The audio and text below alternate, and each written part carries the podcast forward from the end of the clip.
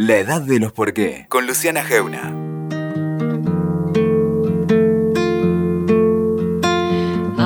¿Cuáles son las preguntas que nos angustian, los temas que nos constituyen?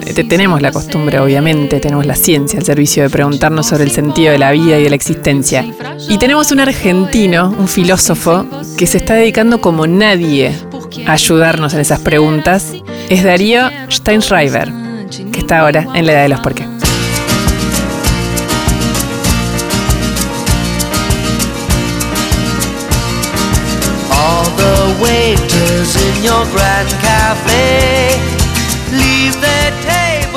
Estoy sentada con un filósofo que es extremadamente popular. No podría pensar que eso es una contradicción en términos, ¿no? Un oxímoron. Es como no se puede ser filósofo y ser extremadamente popular. Sin embargo, lo es, todos ustedes lo conocen. Y otro dato del que a mí me parece interesante es que yo lo conocí hace varios años, yo conocí su obra sobre él, supe sobre él por mi sobrina adolescente. Mm. Y que mi sobrina adolescente me hable de filosofía y de lo que decía ese filósofo, también enseguida hizo que me llame la atención. Estoy con Darío Steinschreiber. ¿Cómo estás? ¿Qué haces? Qué lindo. Aparte que a mí, si algo me pone feliz de todo esto, de esta esto que decís vos de lo, la popularización de la filosofía y de algún modo los trabajos que yo hago y que ayudan a eso es este, justamente la posibilidad de, que los chicos, las chicas, ¿no? los adolescentes se enganchen con la filosofía, porque yo soy docente, más que nada, sigo siendo docente, eh, y lo que pasó fue que esa docencia de algún modo pudo salir masivamente gracias a ese proyecto hermoso que fue Canal Encuentro, y que de alguna manera este, terminó entrando en, el aula de los chicos del secundario. Yo vengo de ahí, o sea, yo no hice carrera académica, viste, tipo universitaria, tradicional, doy, sigo dando clases en la universidad, pero no hice la típica carrera académica, sino que desde los 23 años doy clase en, secundario. Ahora dejé, ¿no? Es lo que más extraño, pero digo, me hice ahí. Entonces, este, cuando hicimos ese programa Mentira la Verdad en Canal Encuentro, que fue como llevar la experiencia de años de trabajo de secundario a, la televisión, y bueno, nos dimos cuenta que, prendía. Digo, hoy la mayoría de, de la gente que nos sigue en los distintos proyectos son chiquilines, como se dice en, Uruguay, ¿viste? Son este, de esa edad y traen a los padres, o esto que te pasó a vos, mi sobrina me contó que hay un programa de filosofía, eso sigue eh, muy vivo y eso es como el, placer absoluto de, darte cuenta que algo de lo que haces llega donde tiene que llegar, ¿no? Que es esa edad, que es la edad donde más que nada empieza la cabeza a moverse, donde empezás ese primer trabajo de asombro, de extrañamiento, ¿no? Hay algo, vos te, volviste muy popular, no solo en Argentina, también en, los alrededores, pero que también coincidió con una etapa donde en España se produjo esta serie Merlí, eh, del, profesor de filosofía en, en, la escuela secundaria. Pero en los dos casos de esto que te estoy diciendo, lo que me, lo que me pregunto siempre es ¿Qué hay en los qué preguntas existenciales hay en los adolescentes? ¿Qué, es lo que se enciende en esa edad que te parece que los activó? Yo creo que eh, se enciende lo mismo que se enciende en nosotros y por eso eso es como un buen criterio para entender si seguimos siendo adolescentes, ¿no? Tipo vos, Luciana, yo, Darío, nos seguimos asombrando del mismo modo que nos asombrábamos a esos 14, 15 años. Em, en general no, ¿no? Entonces uno, claro, esa es una forma de, de perder, ¿no? Pero me parece que ahí lo que pasa, ¿por qué tiene mayor intensidad? Porque eh, es como el primer asombro existencial vital que tenés.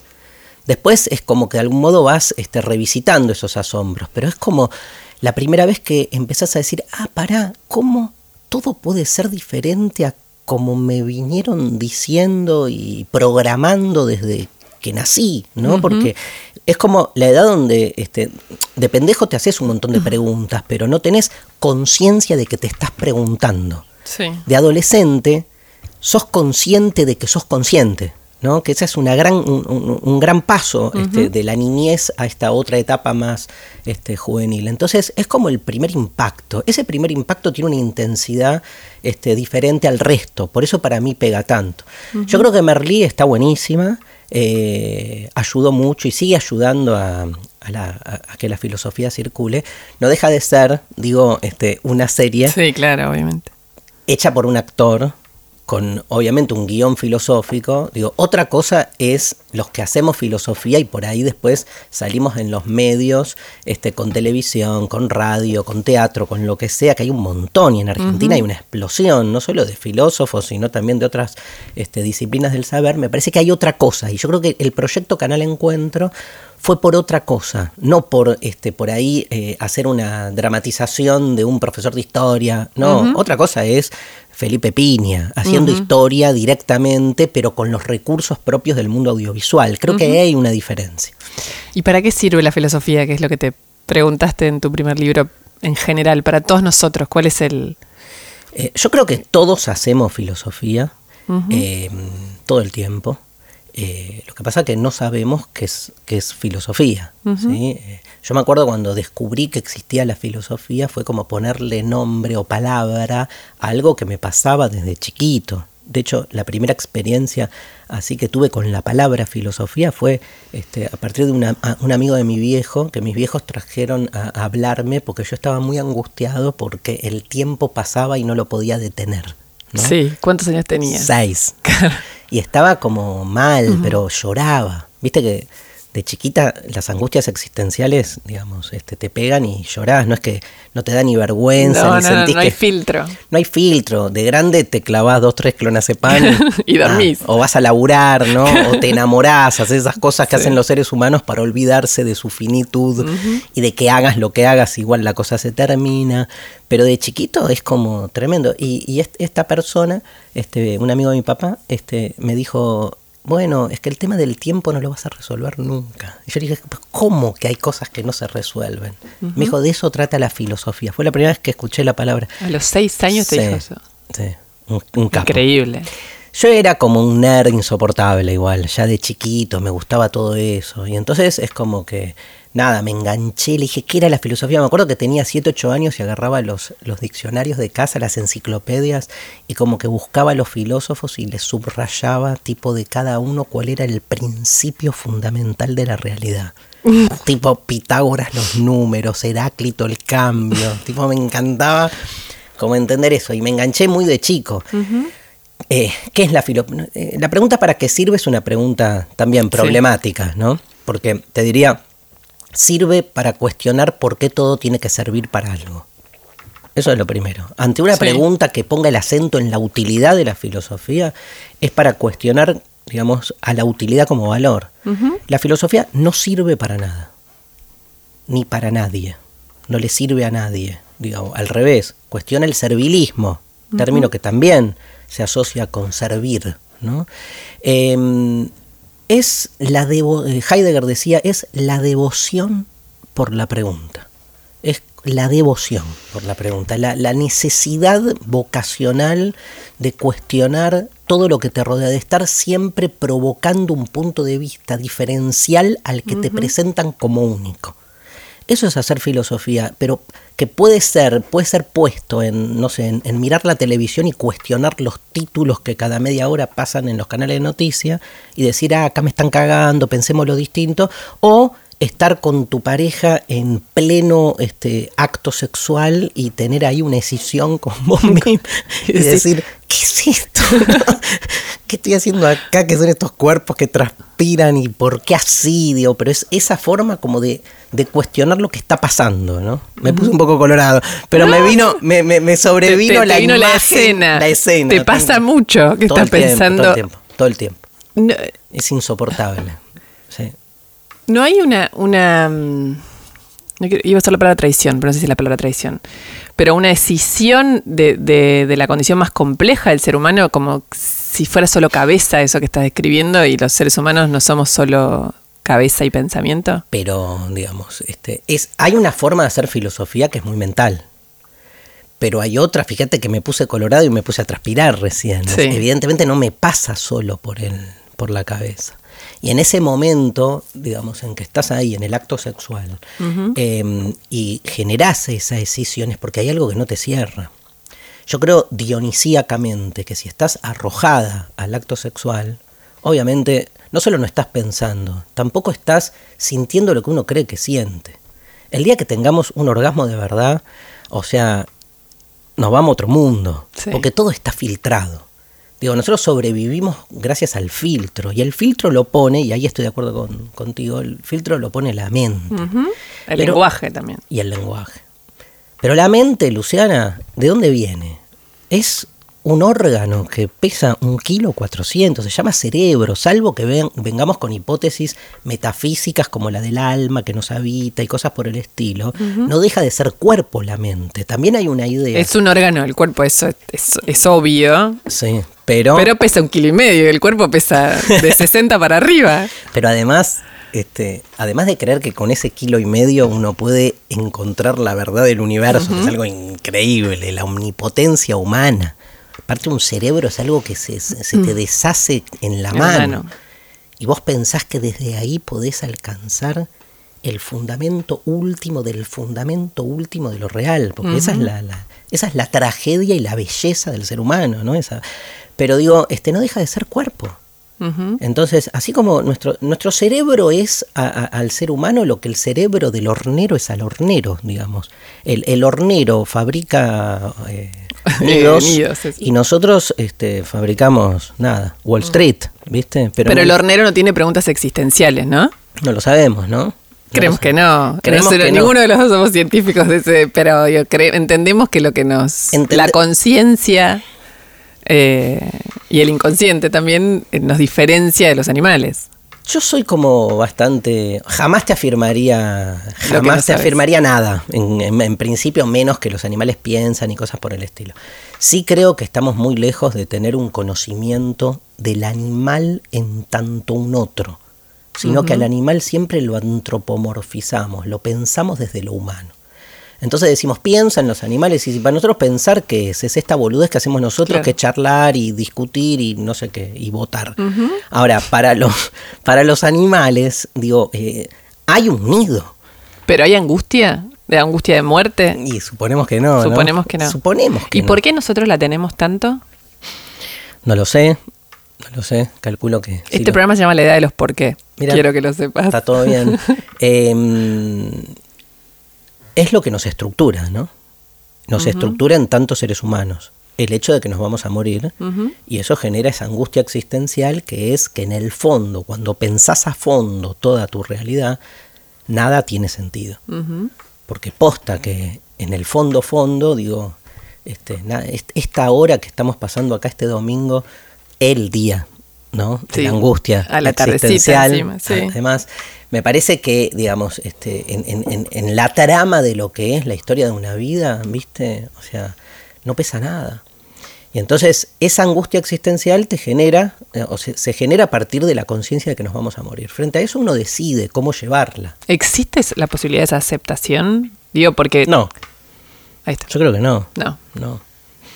Creo que, digamos, este... Es como, viste, esa, eh, esas preguntas, este, yo siempre me pregunto, ¿no? El Papa, no este, cualquiera, en el fondo, el, el, ultra creyente, ¿no hay un punto en el que duda? ¿No hay un momento en el que dice, ¿y si no? Entonces digo, el que está tan convencido de que después de la muerte hay algo más, ¿no hay un punto donde dice, ¿y si no? Aparte, ¿cómo puede estar alguien tan convencido de algo? Yo no puedo creer, digo, cuando hay tantas muestras también de que todo es mucho más ambiguo. ¿no? Yo creo que nos debemos una recuperación de la ambigüedad, ¿no? En un mundo que está tan desesperado por poner este, cotos en todos lados y este, que todo esté ordenado, que todo hable de sí mismo de manera pura. La muerte es. Eh, nos, nos estructura y nos condiciona en lo que somos. Ojo, Luciana, yo estoy convencido voy a decir una animalada. Estoy convencido de que eh, dentro de un tiempo remoto la muerte va a ser resuelta en términos tecnológicos. Uy, está, eh, no sé si hay una vertiente, es como que vamos a. Nuestro cerebro se va a depositar en otro cuerpo. en otro cuerpo de inteligencia artificial, en otro cuerpo místico, digamos, ¿no? Igual están ahí, ¿eh? Pero te digo que, este, digo, si uno va viendo, hago, hago simplemente hipótesis como todo en la ciencia, frente al desarrollo tecnocientífico de los últimos siglos. ¿sí? Digo, todo indica que va a haber un desarrollo, primero un conocimiento, después un desarrollo técnico, obviamente a través de la inteligencia artificial que va a lograr que esto que hoy es la muerte, digamos, se resuelva en tanto eh, fatalidad inevitabilidad. Ahora, en ese momento en que la muerte deje de ser, nosotros mutaremos. Eso no me cabe duda, dejaremos de ser humanos, porque lo humano está atado al hecho de que nos vamos a morir.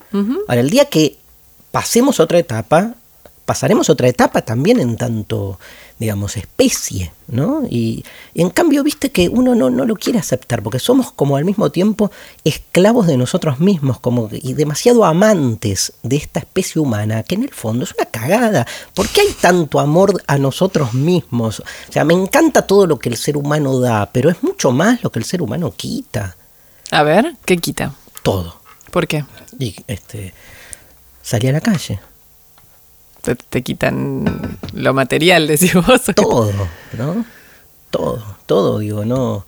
Em, la, vos decís que la, convivencia... Es una especie de depredadora, ¿no?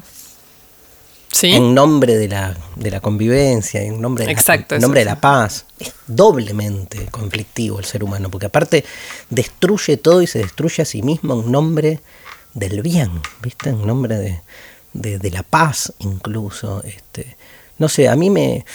Cada vez creo menos en, la humanidad. En el devenir. En la humanidad, en el devenir sí creo. O sea, amo el devenir y quiero que el devenir nos lleve puesto y nos, nos transforme hacia otra cosa, ¿no? Así como viene deviniendo el devenir y no somos lo mismo hace cuánto, o sea, venimos como cambiando permanentemente, pero nos aferramos a lo que somos como si fuese una ultimidad, ¿no? Como si tuviésemos esa idea más religiosa, más metafísica de que hay una naturaleza humana. Es interesante eso, vos descrees de la... Lo que pasa es que al, concepto de naturaleza humana se lo ha cargado de un montón de verdades, entre comillas, que son muy discutibles, pero la condición eh, de la naturaleza humana te parece que es un concepto cultural, no real. ¿Qué no es cultural? Nada, para vos. Para vos tampoco. No, en términos generales no, todo es cultural. y en términos somos seres culturales. Claro. Pero ¿Qué? nacemos y morimos. Nacemos y morimos, pero eso es una condición de la naturaleza humana. Nacer y morir supone una representación de lo que es el nacimiento y la muerte. De eso veníamos hablando. Pero vamos por más en eso. Yo creo que cultura y naturaleza, lo que hay que salirse es del binario ahí. Está bien. Eso, eso plantea Derrida, por ejemplo, ¿no? este, la, necesidad de como de escaparle, sobre todo en ese esquema de naturaleza y cultura, porque no hay nada en la naturaleza que no suponga una intervención cultural. Pero al mismo tiempo no hay nada cultural que no provenga de la naturaleza. Exacto. Entonces, son dos categorías que no pueden pensarse a sí mismas en términos puros, sino que están siempre, vuelvo a la palabra que te planteaba antes, ambiguándose. ¿No? Están mucho más, este, pero me pasa lo mismo con la mentira y la verdad, con el bien y el mal, la belleza y la fealdad. O sea, evidentemente estamos desesperados tratando de fijar como, digamos, este, categorías fijas y puras. Hay algo del purismo ahí mm. que se juega mucho este, y que es una forma casi, te diría, este, salvífica, ¿no? Uno cree que en la pureza eh, encuentra justamente su propia naturaleza, su diferencia. Y al final todo es más sucio. Su paz. La paz no existe. Y la paz es siempre, como decía, viste cuando discutían en la República Sócrates con los sofistas, eh, y entonces Sócrates sale con el planteo acerca de lo que es la justicia y un sofista le dice, maestro, la justicia es el derecho que impone el poderoso no jodamos. Entonces Sócrates se vuelve loco, eh, de hecho los nueve capítulos siguientes de la República son el intento infructuoso de Sócrates por demostrar que hay una justicia y que no puede recaer siempre en el derecho que impone el poder. Yo creo que con la paz pasa algo lo mismo, somos conflicto. La paz es la imposición que el poderoso hace de su propio interés como interés de todos. Y es apaciguar un conflicto. Apaciguar un conflicto es, digamos, este, expropiarnos de lo que somos. ¿no? Somos conflicto porque estamos todo el tiempo vinculándonos con un otro. Y en ese vínculo hay conflicto. Hay conflicto.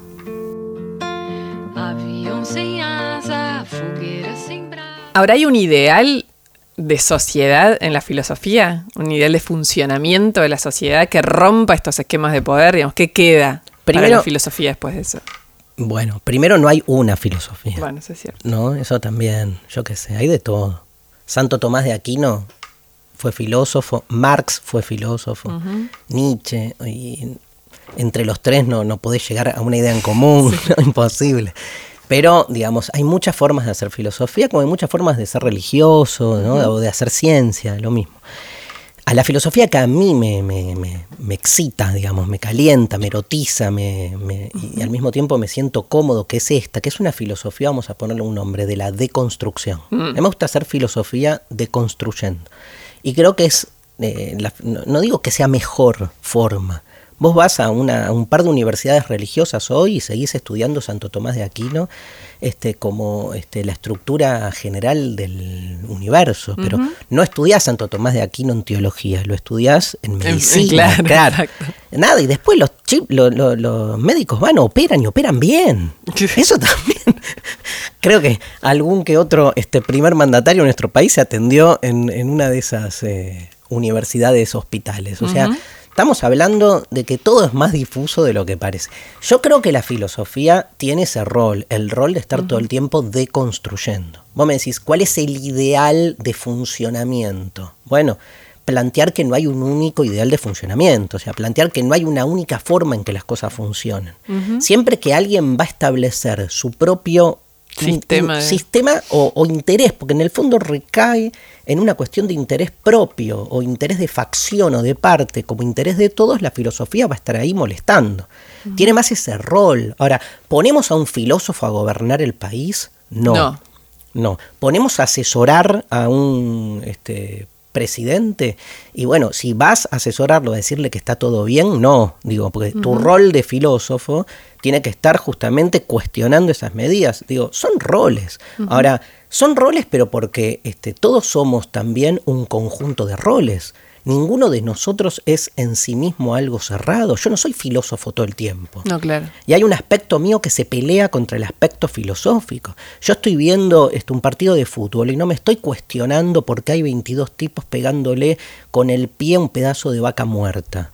Quiero que metan el gol y quiero que mi equipo gane. Y después o al mismo tiempo me estoy cuestionando escindido sobre mí mismo el exitismo y el resultadismo del fútbol y bla, bla, bla.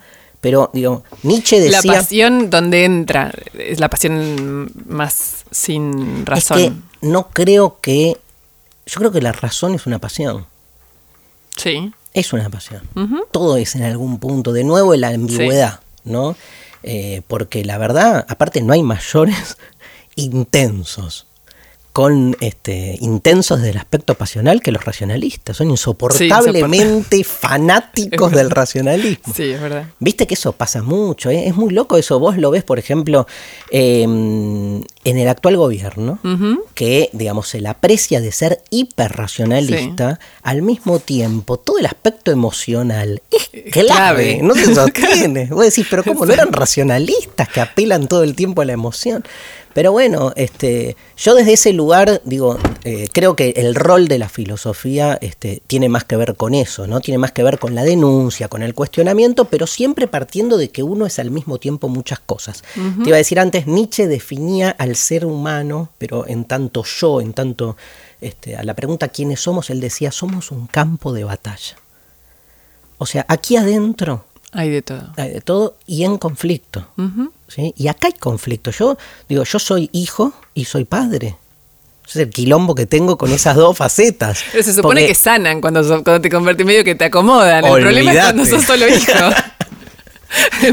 Peor, o sea, soy, soy padre siendo hijo, ¿entendés? Cuando, nada, todo mal. Este, eh, lo mismo me pasa, digamos, con distintas eh, facetas que hacen a mi identidad, a mi identidad política, a mi identidad profesional tanto el tiempo en pugna, ¿quién puede tener algo en claro en ese sentido? Y cuando te aferrás a algo y decís, ah, lo claro va por acá, ahí me parece que la cagás en un punto, porque es como que te terminas dogmatizando con un aspecto que te tranquiliza, no digo que no, a mí me pasa mucho, a, mí me encanta la política, por ejemplo, y no es que, o sea, tengo cero claridad, me, tengo, en todo caso, entiendo qué cosas me, enganchan más que otras, pero digo, eh, soy lo antipolítico en ese sentido de, decir, bueno, este, el, horizonte es este. Ah, para mí el horizonte siempre está, está negro, está, negro, está lejos, tal cual. Pero bueno, frente a eso, obviamente uno parte de algunas decisiones primarias. Yo qué sé, yo creo que el gran ausente este, de la política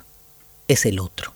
Y a mí me apasiona tratar de entender esa otredad. Sí. Pero me apasiona tratar de entenderla no solo en, la política coyuntural nacional partidaria, sino, bueno, en esto que plantea el, feminismo en estos últimos años es revolucionario porque introduce la cuestión de la otredad, mostrando cómo, digamos, eh, en nombre justamente, de nuevo, del purismo, lo que se ha hecho fue este, eh, fijar una especie de naturaleza en la cual, digamos, hay este, roles que parecen así como enquistados, ¿no? Para cierta ciudadanía que no puede moverse. Digo, el feminismo básicamente es un ejercicio de desnaturalización. De deconstrucción. De deconstrucción de esa naturaleza humana, que daba por supuesto que hay formas fijas, ¿no? Que llegan a este mundo teleológicamente, decimos en filosofía, ya persiguiendo un fin. Ah teleología es como que todo tiene que perseguir un fin de tipo, la mujer vino a este mundo para ser madre. Eso es teleología. Le fijas, ahora, este, eh, la mujer vino a este mundo para ser madre, pero digamos, este, la tecnología te demuestra que no. Y te lo demuestra que no, del modo más tonto, que es con, la, con, con cualquier este, práctica tecnológica digamos, que va cada vez más, incluso aceleradamente, introduciendo formas artificiales de la reproducción humana, va a haber un momento. Sí, claro que es. Que no va a hacer falta ya directamente la cópula sexual. No, claro. Para este, eh, la reproducción de la especie. Yo te hago esta pregunta. En ese momento, digamos, este, obviamente va a mutar el, el hecho de la reproducción, pero ¿sabes dónde va a haber quilombo? en repensar entonces nuestro rol como amantes sexuales, porque, digamos, mirá cómo te cambia. El día que ya entiendas que no pasa por la relación sexual la reproducción este, de la especie, bueno, tenés la posibilidad abierta de que el cuerpo empiece a escribir otra historia. Ahora, el cuerpo de la mujer está absolutamente sujeto a ese lugar. Sí, claro. ¿Y el complejo de Edipo? ¿Qué mierda hacemos con el complejo de Edipo? bueno, alguien los cría cuando nacen, pero completamente, estamos hablando de constituciones eh, hablando, eh, de familia completamente impensables hoy. Hay un libro de Michel Lebec que se llama Las partículas elementales. Ese libro va en esa dirección. Lo que pasa es que Lebec es como un crítico del mayo francés, entonces es como un pesimista radicalizado, pero es muy lindo lo que plantea eh, en, ese aspecto, ¿sí? esta novela que cuenta como el, último día del siglo XX, y es este, genial este, el planteo que hace en relación a esto, estas preguntas que se hacen, ¿no? el día que este, la clonación se vuelva la práctica tecnológica de reproducción humana, ¿qué hacemos con todos estos lugares fijos, ¿no? lo sexual, el género, etcétera? ¿Vos crees que va, que, que, esa frontera de, diferencia de género de hombre y mujer va a ir, va derecho, el devenir, es un camino de la inexistencia de esa frontera? Obvio. Obvio. Obvio, pero lo que pasa es que uno no puede visualizar la cosa más allá de los límites de su propio tiempo. Ahora, todo lo que hoy rompe ese esquema, ¿qué hacemos? Lo reprimimos. Muy bien. O peor, lo, lo, pones en el lugar de la anomalía. De la, sí, de la sospecha. ¿Hace cuánto que existimos en, esta predisposición física a los seres humanos? Obviamente son este, miles de miles de miles de años, pero en términos de la historia del universo no es nada.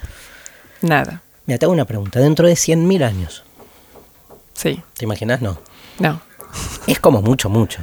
Es imposible para el, sí. imaginarnos, ¿no? No, no, no, no. no pensás, pensás 100.000 años para atrás, Luciana. Ahí te imaginás un dinosaurio, una cosa medio... Creo que ya no habían dinosaurios. Los primeros seres humanos, mm. creo que son 70.000 años.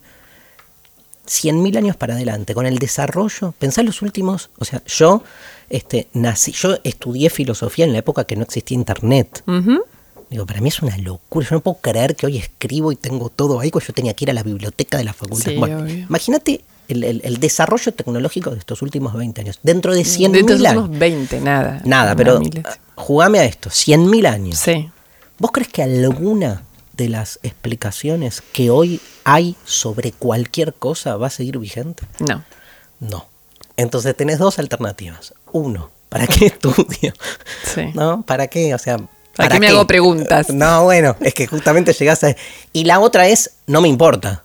Digo, me concentro en lo que hay, pero acá, por ahí suena medio raro, pero con cierto relax en un punto. Digo, el, esto se dice, en filosofía se dice contingencia, que todo puede ser de otro modo.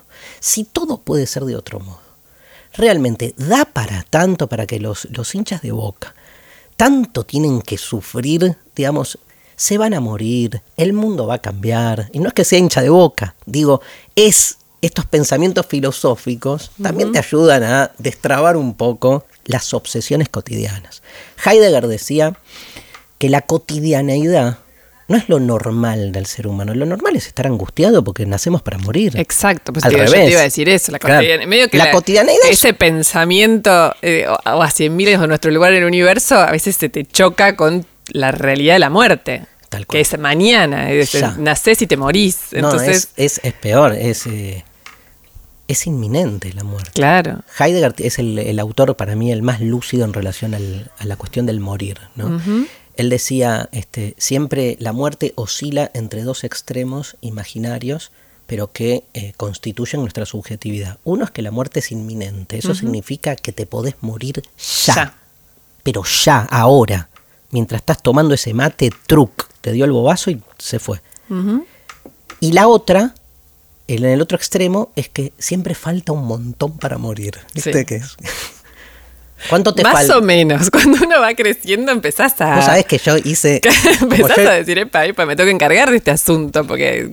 Como yo estudio todas estas boludeces, yo este, en un momento hice, tuve en el 2001, gracias a, a, este país, me dediqué a trabajar de muchísimas cosas como para sobrevivir y entre ellas, me acuerdo que era la época de las eh, de la jubilación privada, de las sí, AFJP, y entonces me contrataron para dar cursos de filosofía jubilados. Sí. Y era, era, no, no sabes, era, tenía toda gente de arriba de 70 años los martes a las 15 horas, la mitad dormidos, entre las pastillas, este, el cansancio.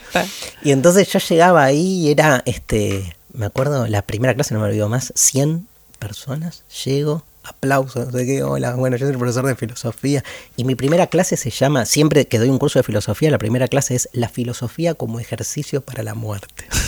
Y empecé a hablar y no podía decir la palabra muerte porque sentía que les estaba faltando el respeto. Entonces decía, bueno, la filosofía es como una manera de elaborar el final, tiraba así. Y una señora levanta la mano y dice, profesor, ¿por qué no dice la palabra muerte? ¿Puedes creer? le digo, y me quedé mirándolos, diciéndoles, es que no sé, me da cosa. Y fue como que todo el curso solo hablamos de la muerte. Nosotros, decían ellos, estamos acá para pensar eso. Y era como que, ¿y cuánto le falta? Yo me acuerdo que les preguntaba, ¿cuánto le falta para... Un montón. O sea, una persona, yo te preguntaba vos, ¿cuánto te falta para morir? Un montón. Un montón. Sí. Sí. Bien, a un adolescente. Ni se, ni lo, ni se lo pregunta. No. Mm. Bueno, puede hacer el ejercicio el lúdico. El ejercicio lúdico de pensarlo. no lo tiene en No, en su cuerpo no está. Yo ahora cumplí 50 años este año y me agarró como una cosa de... Aparte siento que mi cuerpo no responde, ¿viste? Ahora, me falta un montón. No estoy pensando que me voy a morir. Ahora, le preguntas a... me pasó a una persona de 70 años y te dice un montón.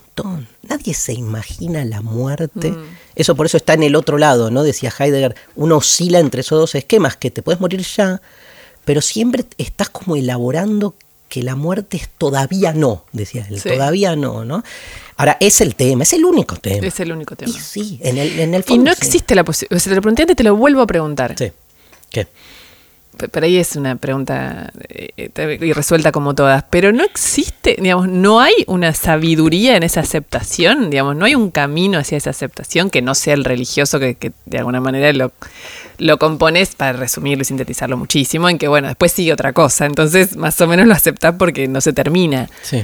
Em, Yo creo que, digamos, em, toda eh, la religión lo que propone es una aceptación en la medida en que, como acabas de decir vos, eh, lo que se acepta es que en realidad la muerte no termina, sino que es un paso hacia otra cosa.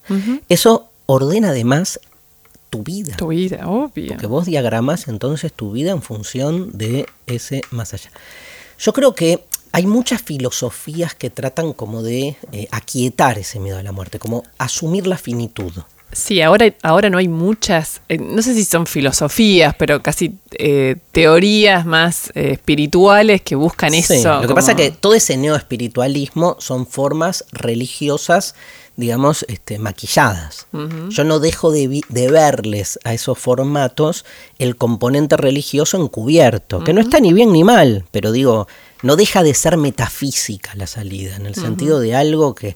Porque del otro lado, ¿qué tenés? La ciencia lata, así, directa. O sea, eh, ¿qué pasa con nosotros? Nada, o sea, nos pudrimos, el cuerpo deja de funcionar por diferentes motivos y el cuerpo empieza a degradarse y chao, se terminó. Digo, es asumo que no hay nada y que nos convertimos en nada o asumo que puede llegar a haber algo más. En el medio aparecen estas teorías que son como de asumir la finitud, o sea, asumo que no hay nada más, pero no me calienta. Es como que eh, así como acepto que un partido de fútbol dura 90 minutos, o que acepto que una película tiene un final, o que una canción, a mí siempre me gustó una, caracterización que hace Giorgio Agamben que dice, hay que pensar la muerte no como lo que viene después de la vida, sino que si la vida es un poema, la muerte es el punto final del poema. Y entonces no viene después, es quien consuma la vida, ¿no? Digo, la muerte... Es la, la verdad. Es, es la, claro, va, creo. Y, recién estaba mirando el, libro Filosofía en 11 frases, tu último libro. Todas las frases dan para hablar 100 horas, pero hay una que me interesa, sobre todo porque la que yo creo, más allá que hay un libro muy conocido que utiliza esa frase como título, que es la, más desafiante para hablar del pensamiento filosófico de Marx, que es todos los sólidos se desvanecen en el aire. Que es casi, es poesía esa, frase, ¿no? Es que esa es una frase del manifiesto comunista y el manifiesto comunista, mal que les pese a muchos, es poesía. Es el libro más literario, es el libro más bello en términos para mí, ¿eh? de Marx, de cómo ha sido escrito. ¿no? La frase está ahí como en medio en los inicios del manifiesto comunista, y es como la sorpresa de algún modo o el asombro de un Marx que ve que el capitalismo lo que hace es estar permanentemente eh, incorporando el cambio en todo lo que este, existe, ¿no? pero un cambio que arrasa ¿sí? de manera así como letal con cualquier este, fenómeno que quiera enquistarse como algo sólido. ¿no? Entonces, la lógica del capitalismo, que es la lógica de la acumulación, necesita que todo el tiempo el mundo se esté revolucionando, porque ese cambio es clave, digamos, para la posibilidad de una producción nueva. Entonces, nada termina permaneciendo en sí. Lo que visualiza Marx es que ese dato económico se lleva puesto a las instituciones todas. ¿no? Entonces la frase dice, este, todo lo sagrado se profana y todo lo sólido se desvanece en el aire. Y dice Marx, eso que, parece, que, que, tiene un componente positivo, eso es lo que visualiza Marshall Berman, que hablábamos antes, este, fuera de micrófono, en ese libro Todos los sólidos se desvanecen en el aire, que es que salgamos de una, de una mirada unilateral, de un Marx anticapitalista, en el sentido de que Marx lo odia al capitalismo, no Digo, Marx visualiza que el capitalismo genera una ruptura de las sociedades este, propias de la nobleza, del medioevo. El tema es que eso que desnaturaliza y que abre el capitalismo después termina reproduciendo lo mismo que parecía que iba a cuestionar. Ahora se abre una puerta, ¿no? El tema es hacia dónde.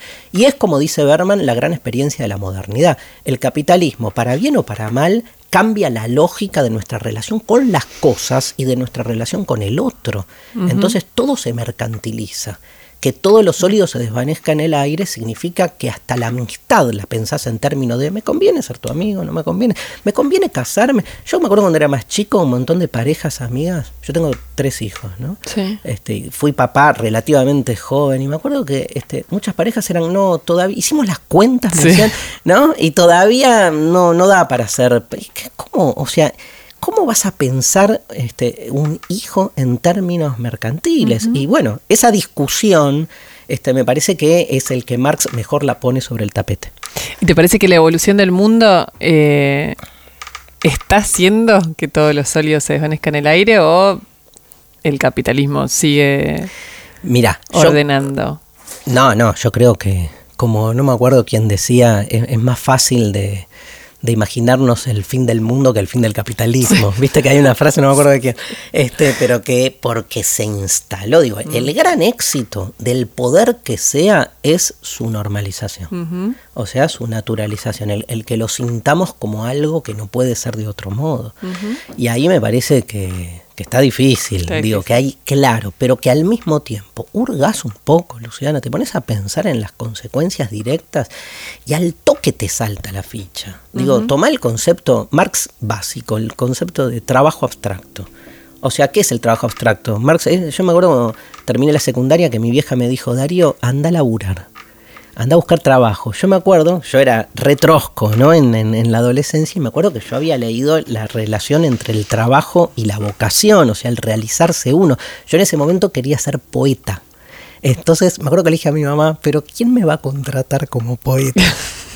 Y mi hija me decía, tarado, anda a trabajar. Yo le decía, pero no, no existe, según Marx, nadie puede trabajar de algo que no le competa en su ser genérico, o sea, en su este, vocación de realización humana. Bueno, ahí está la clave. Te pones a pensar dos minutos en el trabajo, simplemente, o en la propiedad privada, o en la idea que tenemos de libertad individual y se te cae todo.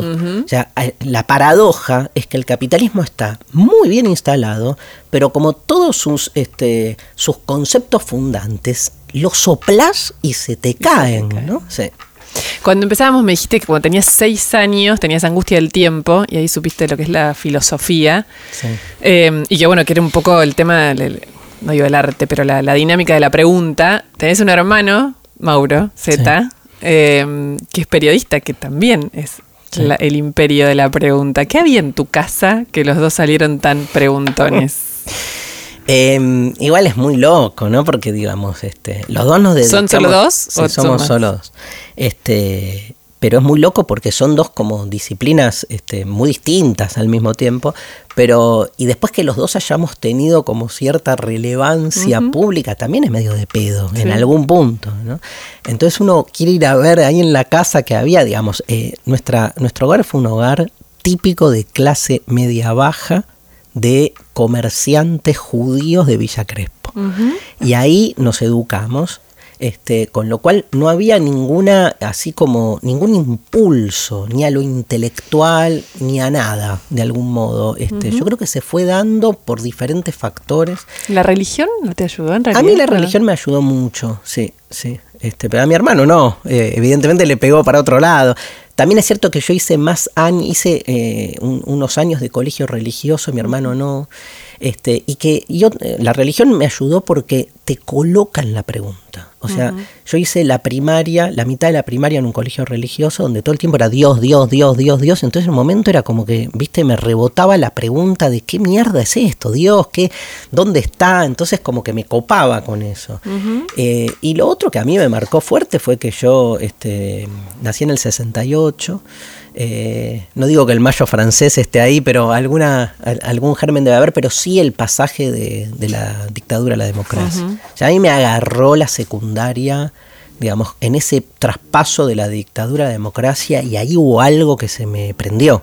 Que aunque de chico tenía como la vocación, ahí a los 14, 15, con el 83 de se cumplieron ahora 35, años, de la vuelta a la democracia, ahí me cambió la cabeza. Dije, este, me acuerdo, me metí en los centros de estudiantes al toque, empecé a militar. Para mí siempre este, es, ese retorno de la democracia creo que para muchos de nuestra generación fue clave en la definición de lo que somos. Algo se te, se te deconstruyó de una más si pasaste el tiempo que pasaste en la época de la dictadura, no, digamos, desde los libros de historia o desde las grandes proclamas, sino en esa cosa chiquita. Yo me acuerdo de no poder mirar al preceptor a los ojos.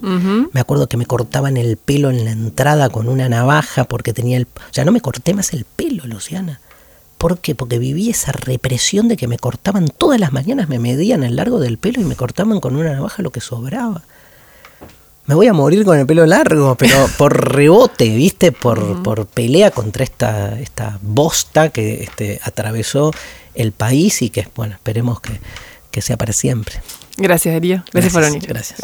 Escuchaste La Edad de los Por qué con Luciana Geuna. WeToker. Sumamos las partes.